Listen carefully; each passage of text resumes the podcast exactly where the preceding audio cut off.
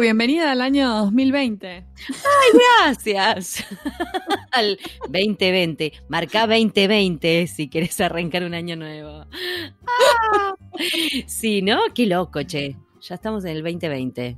¿Qué onda? Ya llegamos. ¿Alguna, ¿alguna resolución para este nuevo año? ¿Algo? Oh, bueno, a ver, este, bajar 20 kilos sería como muy, este, no, no tanto, no. Demasiado pretencioso. no, no, pero en, el, en ese terreno eh, sí arranqué la dieta. Bien. Típico. A principio de enero. Toda dieta. Después de morfarse todo. el gimnasio lleno de gente, ¿viste? En enero. Sí, todo diciembre comiendo como un cerdo y en enero eh, tu primera resolución es eh, cerrar la boca. Bueno, yo hice la, típica, la atípica de arrancar la, dieta en, diciembre y bueno, en enero la retomamos. Pero mm, después, sí, después resoluciones a nivel profesional, por ejemplo. ¿No? Esas son las, las complicadas. ¿Vos tenés alguna en particular? A mí me haría ah. mucha ilusión hacer alguna presentación juntas. El año pasado pudiste hacer la presentación en Clint y estuvo espectacular y me encantaría que podamos hacer algo así en persona juntas, dado que hacemos el podcast eh, en la otra punta del continente. Sí, me encanta. y estaría bueno hacer algo juntas en, persona. Y me resumo, me, resumo. Me haría mucha ilusión esto. Hay que, bueno, yo no voy a decir pero yo ya cambié la contraseña de mi computadora y tiene el nombre de la ciudad a la que quiero ir. A hacer la presentación, no les voy a decir. Pero la estoy llamando hace un montón. La tipeo todos los días. Es la clave de mi computadora, ¿vos me entendés? Entonces la me encanta, es como la atracción, la atracción. Es la ley de la atracción. La ley de atracción, es. sí, es mi, mi propia versión. La ley de atracción este, desde el teclado. Eso por el lado. Ay, me encanta eso. Cambiar la contraseña con algo que querés lograr. Ah, Exacto. por ejemplo, la del año pasado, em, bueno, tenía una ciudad eh, que queda del otro lado del océano y fui a Córdoba. Bueno, algo es algo. Eh, Uno la tira. Después hasta dónde llega. así que sí, me resumo tu resolución. Después, otra resolución, sí, yo tengo así como resolución de meterme más en un terreno de traducción creativa donde ya estoy. me encanta. Y entonces ahondar en esos conocimientos. De hecho, ya tengo pensado hacer un curso de ponerle cosas que no sé, de subtitulado, esas cosas. Pero como meterme más en eso. Me copo. Me encanta. Me encanta. Me pregunto si nuestros podcast escuchas también tendrán grandes ambiciones este año con sí, grandes que está pequeñas, ¿eh? Son bueno, yo me refería a una búsqueda en particular que está claro. las Naciones Unidas. Ah, ah, ah, ah, vos fuiste directamente a la Meca. Y, bueno, sí. 2020 hay examen. Sí, sí, creo que. Eh, exactamente. Este año hay examen que se abre a todo público. Todos lo pueden tomar. Todos y me pregunto cuántos se animarán a dar este examen. Mm. ¿Quiénes tendrán ese sueño de trabajar en Nueva York en las Naciones Unidas? Como el invitado que tenemos para el episodio de hoy que yo quiero decirle algo a los podcast escuchas. Nuestra acechadora personal, la señorita Carolina, anda persiguiendo a este muchacho hace como un año. Porque ya sabíamos que existía la posibilidad de que hubiera examen, entonces dijimos, mm, esta entrevista tiene que estar con nosotros, ¿no? Tenemos que tener esta información. Entonces, eh, no se pierdan porque no tiene desperdicio les va a resultar súper, no solo entretenida, sino informativa. Y si realmente el sueño es trabajar en las Naciones Unidas, como este es el episodio para escuchar de En Pantuflas. Es este, es este, sí. Deja este, Marta, no lo cortes, escuchalo entero. bueno, vamos a nuestra entrevista de hoy entonces. Yeah, let's go.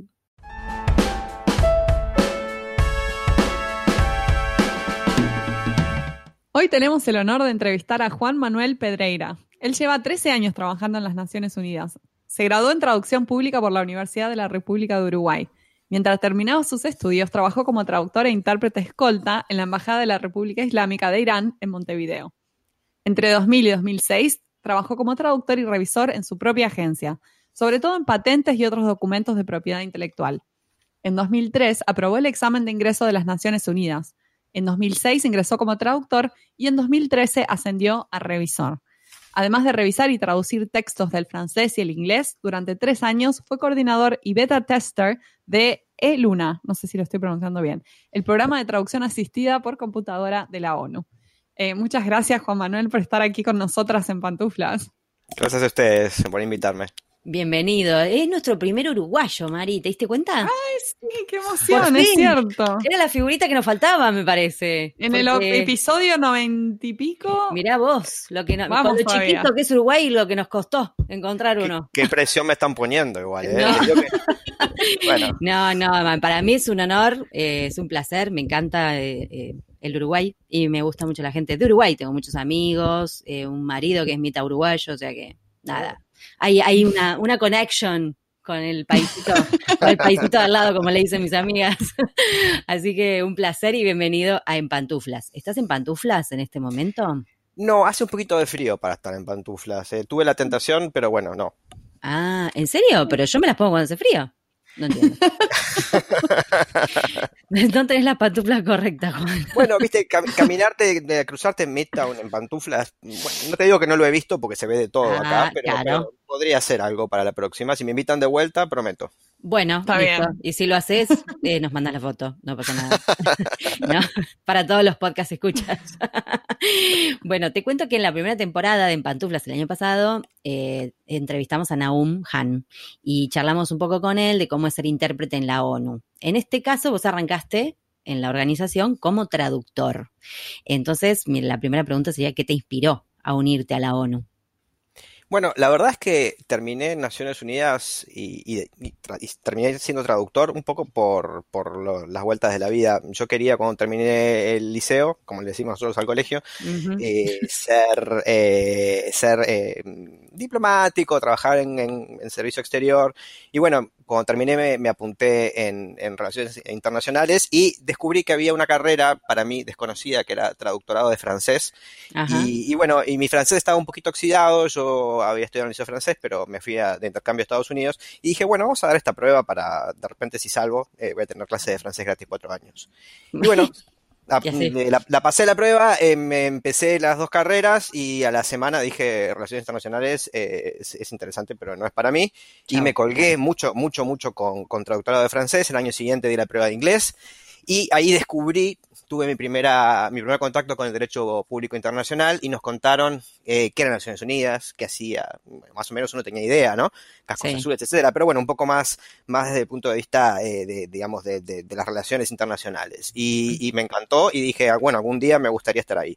Después vine de, de turista a Nueva York en el año 96 fue mi, primera, mi primer contacto con esta ciudad y, y ahí dije, bueno, eh, sí, definitivamente me gustaría mudarme para acá.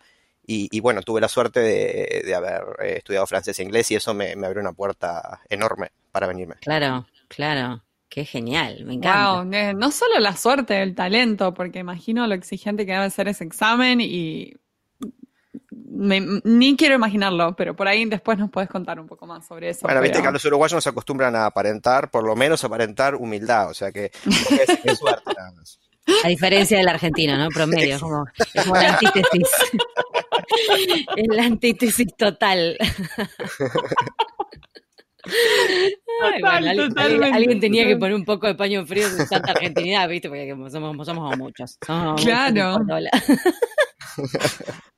Juan Manuel, vos estás ahora en Nueva York, o sea, trabajás desde, desde ahí, desde las Naciones Unidas en Nueva York. Exacto. Eh, los traductores, eh, no los intérpretes, los traductores eh, trabajamos en una división que se llama la división de documentación y eh, bueno, pueden, hay varios lugares de destino, pero eh, yo estoy desde siempre acá y no mm. tengo planes de irme. hay posibilidades siempre de irse para Ginebra, para Nairobi o para Santiago, este, pero por ahora estoy acá. No, Ginebra, Nairobi, Santiago. No, quédate ahí. Pero claro. ¿Cómo es un día, cómo es un día típico de un traductor de la ONU? Si se pudiera decir ¿no? A ver, un, día típico de un traductor de la ONU no es muy distinto de un día típico de un traductor freelancer, o sea, básicamente traducimos, revisamos. La única diferencia es que a medida que uno va tomando un poquito más de experiencia y conociendo un poco más el servicio y uno se transforma en revisor, se le van asignando tareas eh, concretas que no son, eh, no están relacionadas directamente con, traducir, con traducir y revisar. Eh, o sea, están relacionadas, pero no es, no es concretamente traducir y revisar. Por ejemplo, nos toca o programar, que vendría a ser como ser un PC de Project Manager en la noche, en el día, tenemos varios turnos, tenemos turnos especiales eh, para cubrir, para brindar servicios a, distintos órganos que, bueno, que sesionan en, de, digamos, eh, en horarios especiales. y, y, bueno, y una cosa que sí, una diferencia que hay con, con el trabajo freelance es que el trabajo en equipo en directo, en vivo y en directo, viéndose las caras, es más es más habitual, ¿no? Sí se hace mucha coordinación por correo electrónico, pero al estar sentados 50 personas de un solo idioma mm, en, el mismo, en los mismos pisos, digamos, eh, la interacción con los colegas, eh, la verdad es que se aprovecha mucho y se aprende una cantidad. Ay, sí, eso está buenísimo, ah, porque es algo que es verdad, ¿no? Más allá de que estamos hoy todos interconectados por las redes y qué sé yo, que el WhatsApp, que es lo que sea, digo, puedes usar un montón de vías. El equipo eh, ahí en vivo, en directo, es como, como otra cosa. Sí, hay un factor humano que, que por más que uno trabaje muchos años a distancia, cuando uno se ve la cara, eh, hay, hay, como una cercanía y hay una confianza. Eh, no sé si a ustedes les pasa, pero eh, si ustedes están traduciendo y justo viene alguien se le para atrás, uno empieza a mm. meter la pata, a, a, tipear. bueno, uno acá se acostumbra a que lo vean escribir de atrás digamos, eh, metafóricamente hablando, ¿no? Uno tiene que abrir y mostrar todo lo que uno está haciendo en la cocina. Es como que uno encuentra, abre la puerta y lo encuentra sentado en el, inodoro. Es, perdón por la, por la comparación, pero es algo muy íntimo. Y, bueno, uno se acostumbra a que no. Se muestra la versión, en, eh, la traducción en todas sus versiones intermedias. Bueno, yo de hecho trabajé eh, muchos años en una empresa, en el equipo de traductores, ¿no? Que armamos un equipo, éramos cinco. Y al principio estábamos como en, en box, en boxes abiertos nos veíamos la cara, pero medio como que había una paredcita. Pero después, como ya nos mandaron a trabajar a casa, desde casa, íbamos una sola vez por, por semana, un solo día, y nos sentaban a los cinco en la misma sala. Era un quilombo, porque ya nos conocíamos, éramos amigos, ya había toda una cuestión. Almorzábamos juntos, estaba todo bien, pero además estábamos los cinco y era muy gracioso de repente por ahí, los cinco hiper concentrados, pero cuando se tildaba alguno, ya te dabas, che, ¿quién es? Dale, decís, ¿quién es? ¿qué te falta? ¿Quién es? ¿Qué pasó? O sea, o una cara de, viste, alguno sufriendo, este, ya saltaba alguno a ayudar. Eso está re bueno, porque, va, qué sé yo, es otra onda, ¿no? Es otra, otra manera de trabajar, pero a mí me, me cabe, me, me copa. Sí, yo te digo la verdad, después de siete años de trabajar como freelancer pensé que no me iba a adaptar a trabajar en una oficina y, mm. vengo contento a trabajar. Eh, no me gusta, la verdad que no soy una persona para nada madrugadora, pero cuando llegué a la oficina digo, ah, qué bueno, están mis amigos y mis compañeros. Claro. Bueno, eso es, es como la felicidad total. Si ya vas contento, ya está. Exacto. ¿No? una cosa que sí está buena también, y, del trabajo de en persona en Naciones Unidas con, gente que habla español, como les decía, somos cincuenta y pico largos eh, solamente en el servicio de español. Eh, mm. muchos de España, algunos de Argentina, algunos de Uruguay y algunos cubanos. Y, la verdad es que se aprende mucho también de contacto con gente de otras comunidades lingüísticas eh, españolas, digamos, porque los traductores siempre estamos mm. muy, muy, muy concentrados en aprender el acentito de, un pueblito que queda en, en alguna aldea de Inglaterra y nos encanta ese tipo como de entomología lingüística, pero cuando vamos al español nos quedamos cortos y, la verdad es que en estos 13 años lo que he aprendido mucho es de las variantes de español y, de cuán eh, especial es la, variante propia y uno lo, poco eh, consciente que es de los localismos que, usa al hablar y al escribir. Sí, sí, sí, es verdad. Una variedad así como enorme, digamos. Eso me parece fascinante eso nomás, ya tener además al alcance el tema de las variantes, que poder, poder ir y consultarle a la persona, a la fuente, esto como se dice en tu país, es como, wow, es muy lo más, es como el sueño del traductor eso. a mí me interesa saber cómo pasaste de traductor a revisor, cómo fue, cómo fue esa transición. Bueno, hay un procedimiento establecido para pasar de traductor a revisor. Eh, primeramente, eh, pasar de traductor a revisor implica un ascenso. Eh, mm. los, traductores estamos en una categoría especial, concreta, más que especial, que se llama es la P de profesionales. ¿no? Uno para ser traductor es P3, pero para ser revisor hay que ser P4. Hay un, hay hay un concurso y hay, una, cantidad de pruebas que, que hay que hacer. Eh, entre traductor y revisor hay una figura intermedia, que es más bien de, trabajo, digamos, que es la, el autorrevisor, que es una persona que sin haber ascendido a P4 pasó un periodo de, monitoreo, le decimos, en el cual un revisor superior mira los trabajos que uno hace Eh. Está bueno porque es el mismo revisor que siempre mira todos los trabajos que han revisado otros profesionales también, de los Mm. que hicimos nosotros. Y esa persona nos da una devolución integral y nos dice mm, qué es lo que hacemos siempre igual. Eh, a mí en mi caso, por ejemplo, mi, mi monitora me dijo que llevaba todo a cabo, que de vez en cuando tenía que hacer, efectuar, realizar, que, que- que me Está bueno, es como escucharse en el bueno. contestador y alguien les, viste, cuando te escuchas la primera vez en el contestador la voz, ustedes están muy acostumbradas, pero yo me quería matar. Eh, No lo mismo creas. pasa con, con las primeras traducciones, te las ves y ok, mm, vienen Sí. todas rayadas, este, sí. Sí, sí, sí. eh, al principio uno llega creciéndose que es Messi acá y, y bueno, los, los primeros años del periodo de prueba, etcétera, uno aprende que sí, que uno traduce bien, pero que estás en otra, en otra liga En otra liga, Sí. totalmente. Claro. Sí. Este, No, o sea, ni, ni siquiera sí. estoy diciendo por un tema de, de- de dificultad que la hay y de, y de- y de aprender, sino es porque son otras reglas. De traducción institucional tiene sus bemoles, digamos, y, y no se aprende de, de la noche a la mañana. Pero bueno, eh, volviendo a la pregunta inicial, eh, una vez que se, se pasa el monitoreo y se aprueba esta, esta, este proceso de, de ascenso tan complicado, uno se, se transforma en, en revisor. Y después Ajá. de eso está revisor superior, que es una, un, un escalón Otro más. escalón más, Sí. claro. Wow. Que es el que supervisa, es este, esa persona que monitorea, esa sería. Bueno, los, los, los P4 y P5 somos revisores y revisores superiores. Los P5 Ajá. eh, es un grupito más chico. Eh, eh, no hay monitoreo ya, pero hay, se, se necesita mucha experiencia y vendría a ser como si, si la jefa del servicio fuera la presidente, ellos se- vendrían a ser eh, el Consejo de Ministros, ¿no? El- claro, el gabinete. Exactamente. Entonces, revisan, sí, pero además eh, son los que, digamos, entre la jefa y todo el cuerpo de traductores que hay acá adentro, son los que eh, van desmenuzando nuestro desempeño y les van pasando los datos de cómo estamos portándonos. Igual está buenísimo lo que decís también el te- con el- por el tema del feedback. Digo, hay un feedback que está Constante. constante. Mm. Constante. Eso Sobre es algo todo en los primeros años, pero sí. Sí, no, no, es algo que para mí es fundamental y no, no lo tenés siempre, ¿eh?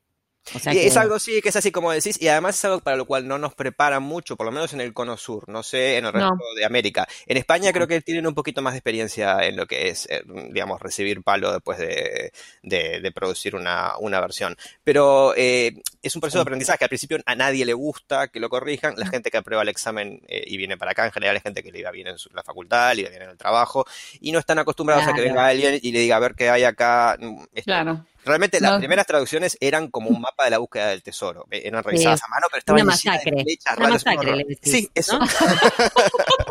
todo rojo, todo como, ¿no? Sí. ¿Qué pa- ¿Quién murió arriba de mi hoja? Exactamente. Pero Claro. te, te curtís, te curtís, aprendés, no te tomas personal, eh, en el mejor de los casos, y, Claro, Lo no, debe haber de todo. pero no, es verdad, pero a veces uno porque también anda medio corriendo y qué sé yo, depende con quién trabajes y todo, ¿no? Y, y cuesta, porque por más que vos a veces pidas el feedback, del otro lado a veces no viene, pasa, ¿entendés? Y, y sí, son cosas que uno no se da cuenta, lógicamente, porque uno no se equivoca a propósito. Exacto, y ahora que estoy del otro lado y tengo que dar feedback, me doy Mm. cuenta de que a veces es importante, sí, marcar todo lo que hay que cambiar, pero a veces, y no es por pasar la mano por el lomo, sino por darle una situación, un, un, digamos, un lugar de situación a la gente Sí. que está, tienes que decir qué está haciendo bien también, qué fue lo que incorporó Exactamente. hasta ahora. Totalmente, sí, totalmente de acuerdo. Porque también hay aciertos, ¿no? Siempre. Sí, sí, no, además uno se siente completamente abatido si no, no, te, no se sentís Sí, además. Exacto. No, inspirado para seguir para nada, claro. Este No periodo ayuda, inicial son dos años, o sea, uno una vez que uno aprueba este examen tan complicado y las entrevistas, eh, uno está dos años a prueba. O sea, en cualquier momento Claro. en teoría le pueden decir, pibe, ya está, volvete a Uruguay. Chao, volví a tu Mm, casa. Exacto. Claro. Mm. Después de uno haberse Claro. despedido todo el mundo y casi lo, lo- lo despiden con flores, este, porque te vas a las Naciones Unidas, volver derrotado siempre eh, a uno es como que está la espada de Damocles. Pero tengo que decir que en realidad hasta ahora no he conocido a nadie que hayan mandado de vuelta al servicio de español. para Y no, ya Claro. que estás ahí, te la- nada, hay que pelársela. Te la jugás ¿no? toda. El proceso Sí, de selección claro. es, es complicado y, y hay una criba importante. Entonces, bueno, en general intentan mm, que, que la gente que, que venga para acá eh, esté preparada para, para bancar el, el vendaval. Y Claro. sí, claro, claro. Em, bueno, además de traductor y revisor, eh, hemos leído en tu bio que fuiste coordinador y beta tester de ILUNA, que es el programa de traducción de la ONU. ¿Nos contás un poquito cómo es esta herramienta, en qué difiere de otras herramientas conocidas? Mira, bueno, eh, y Luna es una herramienta que se viene, venimos desarrollando nosotros en Naciones Unidas hace muchos años, eh, por lo menos 10. Empezó con una herramienta más simple que se usaba en Viena, que se llamaba Mercury, y en un momento se dieron cuenta que eh, capacitar a todo el personal constantemente en el uso de estudio, que era la herramienta que usábamos en esa época, era infernal. Porque, bueno, había gente todavía en esa época que no, no mecanografiaba, dictaba. Yo llegué acá y había, veía gente que le dictaba ya ni siquiera al Dragon, a un cassette, y el cassette a alguien después en, ah, la mecanografía lo desgrababa y le mandaba la copia a la persona en papel y la persona metía los cambios en una lapicera. Realmente oh, era, era muy artesanal, muy interesante de ver, pero para los que llegábamos recién era algo de museo. Eh, entonces, a esa gente se le pidió y, a gente que mecanografiaba, pero no usaba ningún tipo de, de, ayuda de software, se les pidió que aprendieran a usar Studio. Así que, y yo estaba encargado con un grupo de compañeros de capacitarlos one on one.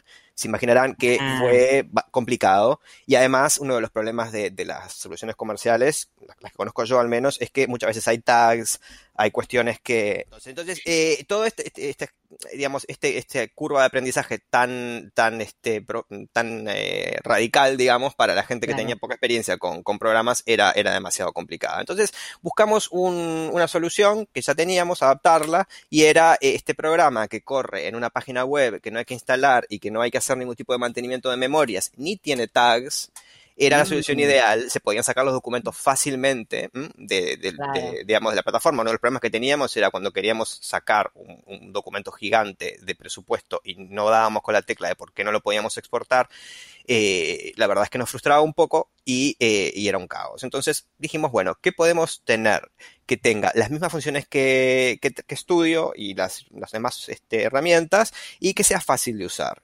Entonces hablamos con, hablamos, la persona que estaba a cargo del proyecto habló con, con, un grupo de desarrolladores de Naciones Unidas y se generó esta plataforma que, como les digo, tiene las mismas funciones, tiene terminología, tiene bittextos que vendrían a ser las memorias, eh, pero sin ningún tipo de, gestión por parte del usuario. Uno simplemente sube el mm. documento a una página web y cuando lo abre ya tiene todo configurado para empezar a trabajar. Al, al momento de terminar, ah. aprieta un botón y el programa escupe una traducción casi con el formato, casi, casi con el formato original. Hermoso, es como dinosaurio friendly.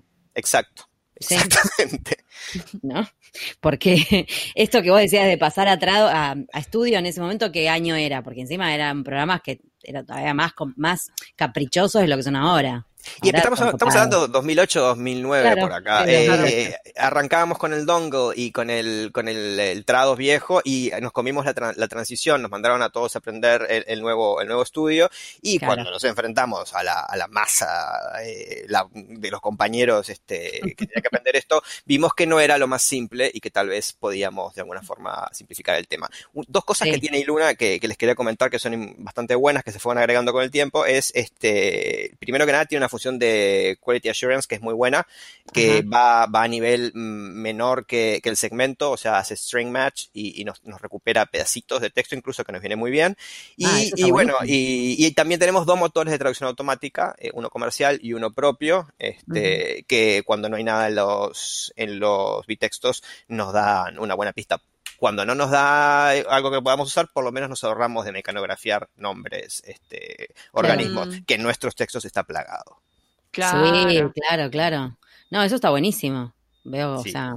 y esa herramienta es de uso interno únicamente, digamos, no es que nadie eh, más la puede utilizar es de uso interno la para, para, para, el personal de plantilla y la gente que está con contratos eh, temporarios eh, se, se, les da acceso, pero cuando termina el contrato se les cancela porque, entre otras cosas, eh, ahí adentro se traducen algunos documentos que son confidenciales y, podría ser una puerta abierta para algún tipo de hacker. Sí, sí, sí. sí, me imagino. Totalmente.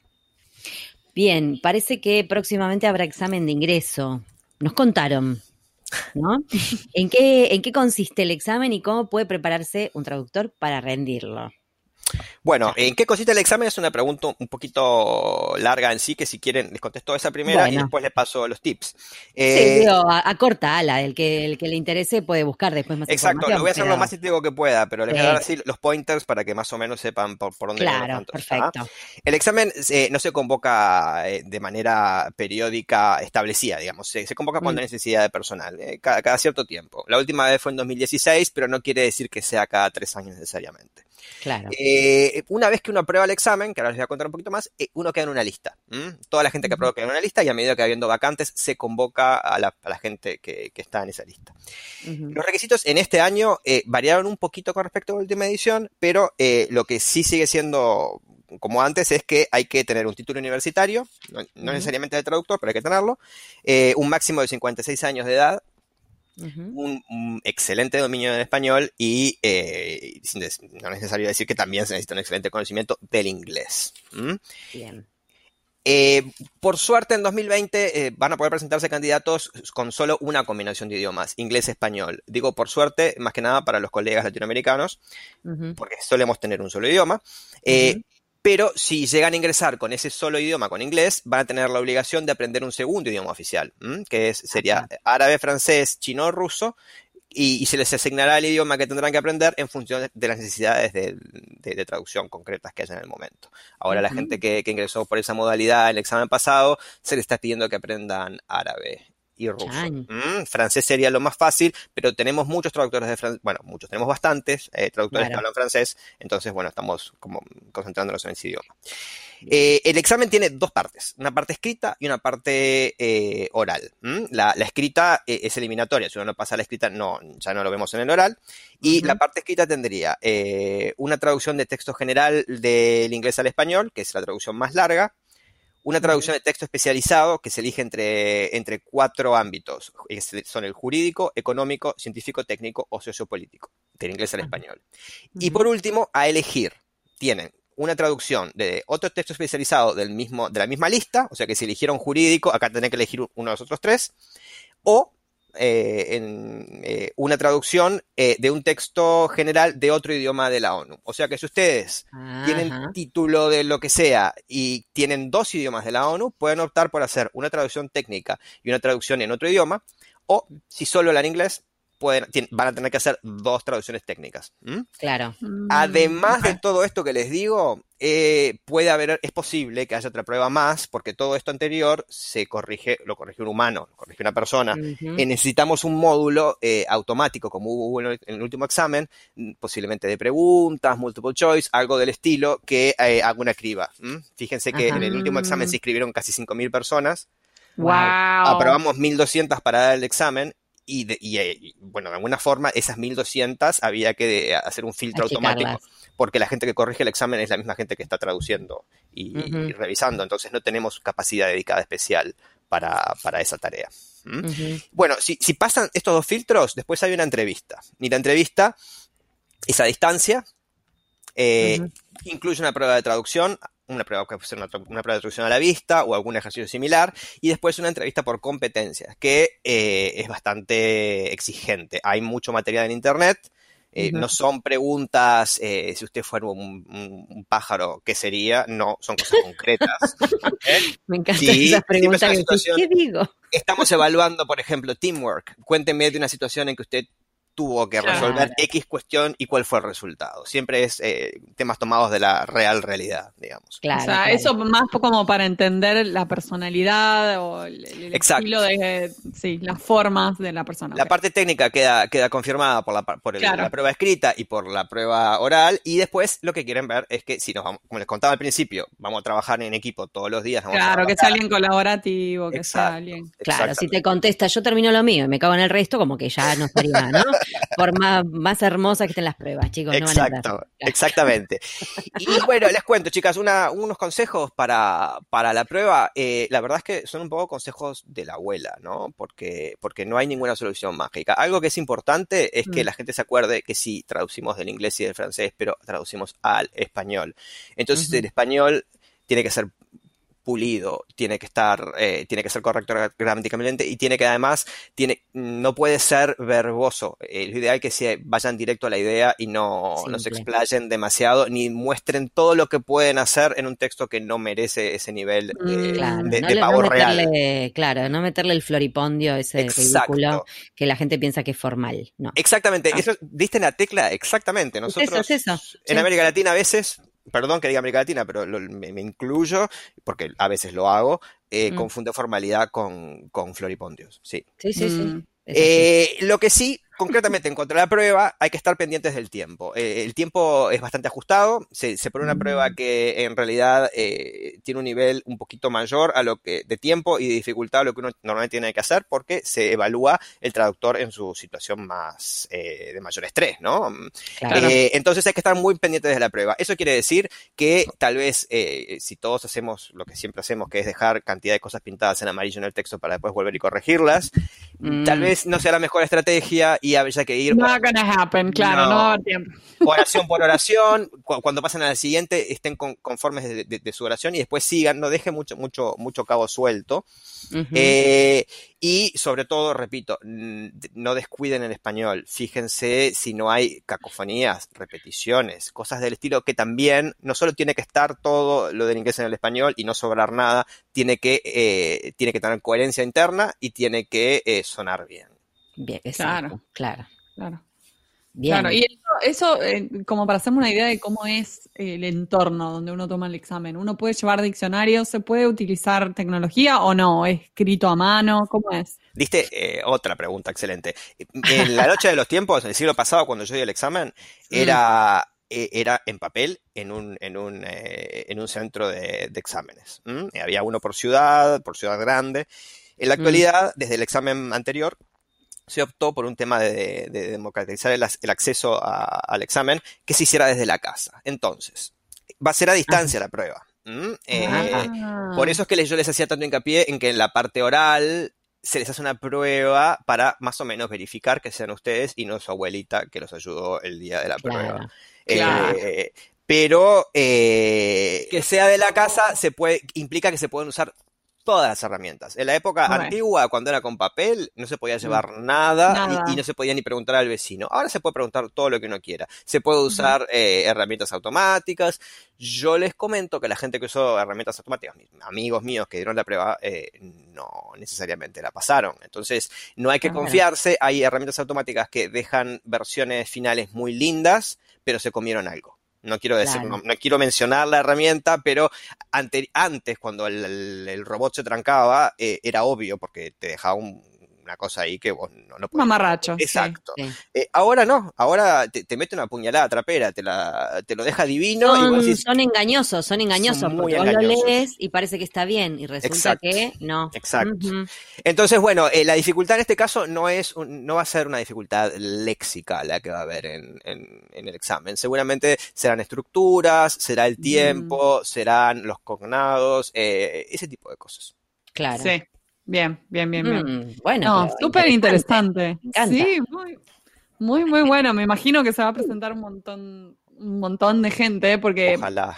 es como el trabajo, es como llegar a Hollywood para un actor y ser Sí, nominado más Oscar, menos. trabajar en Es más o menos así, es el sueño de Mafaldita. sueño. Sí, el sueño del traductor. sí, es la Mafaldita que llevamos dentro, che. ¿Ustedes Este- van a dar la prueba? ¿Se van a apuntar al examen? Mm, no creo. No, no. Pero me, me hubiese encantado. Hace como 10, 15 años capaz lo hubiese hecho. Ahora no sé. Sí, tal cual. Me- tal me- Miren, cual. más les, les voy a decir algo que tal vez les pueda, les, pueda, les pueda convencer, y es, eh, cuando uno da la prueba y tiene, tiene éxito y queda en la lista y uno no quiere venir para acá porque tiene familia, porque no se quiere desarraigar, eh, ahora tiene la posibilidad de, tras haber quedado en esa lista, de trabajar como contratista.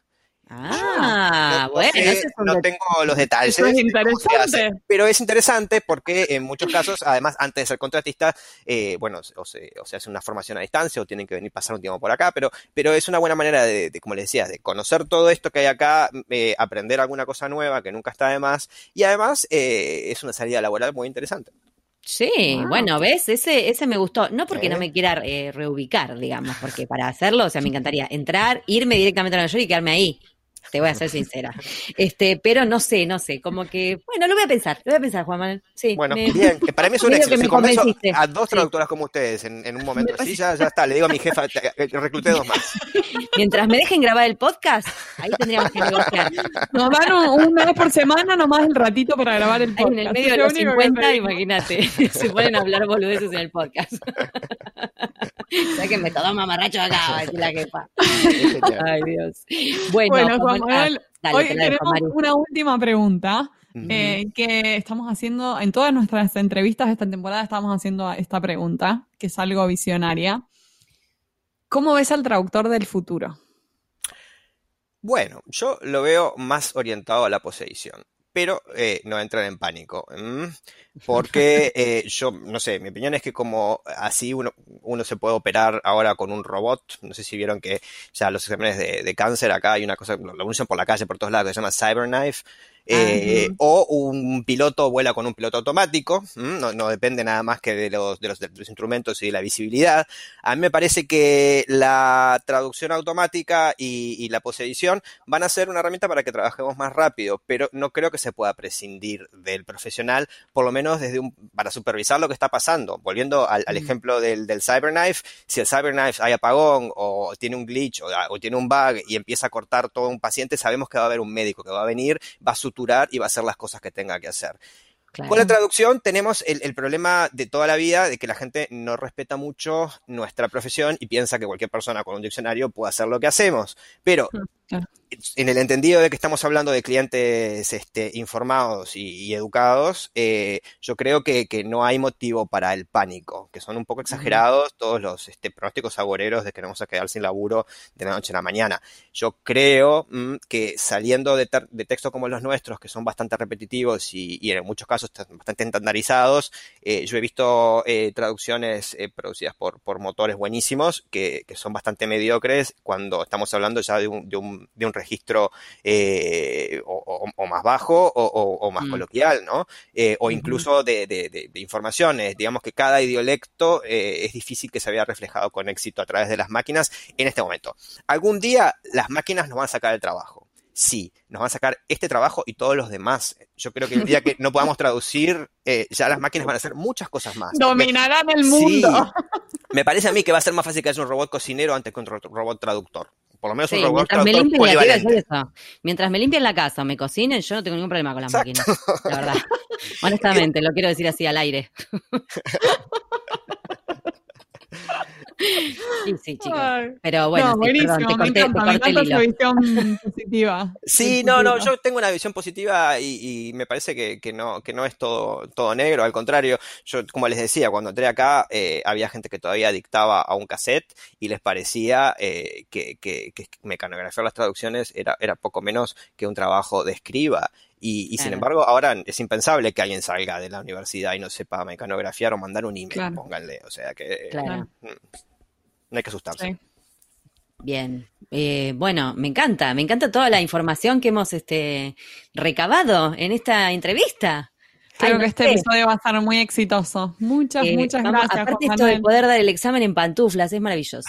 Exacto, pueden dar el examen en pantuflas y en jogging si quieren, en joguineta, como dicen ustedes. En joguineta, en, en bombacha, como, como mejor te, te como mejor te, te sientas eh, para liberar ese traductor excelente que te hay en voz. Me encanta, me encanta la, la oportunidad. muchas gracias, Juan Manuel, por, por tomarte este ratito para charlar con nosotras. Gracias a ustedes y por favor, a todos los colegas argentinos y si nos escuchan de otro lado también, eh, sí. anímense, preséntense, que se puede. Vamos. Vamos con Tupi. Vamos todos a saludar a Juan Manuel, a New York. Yeah. Yeah. Muchas gracias. Saludos por allá. Hasta pronto. Hasta pronto.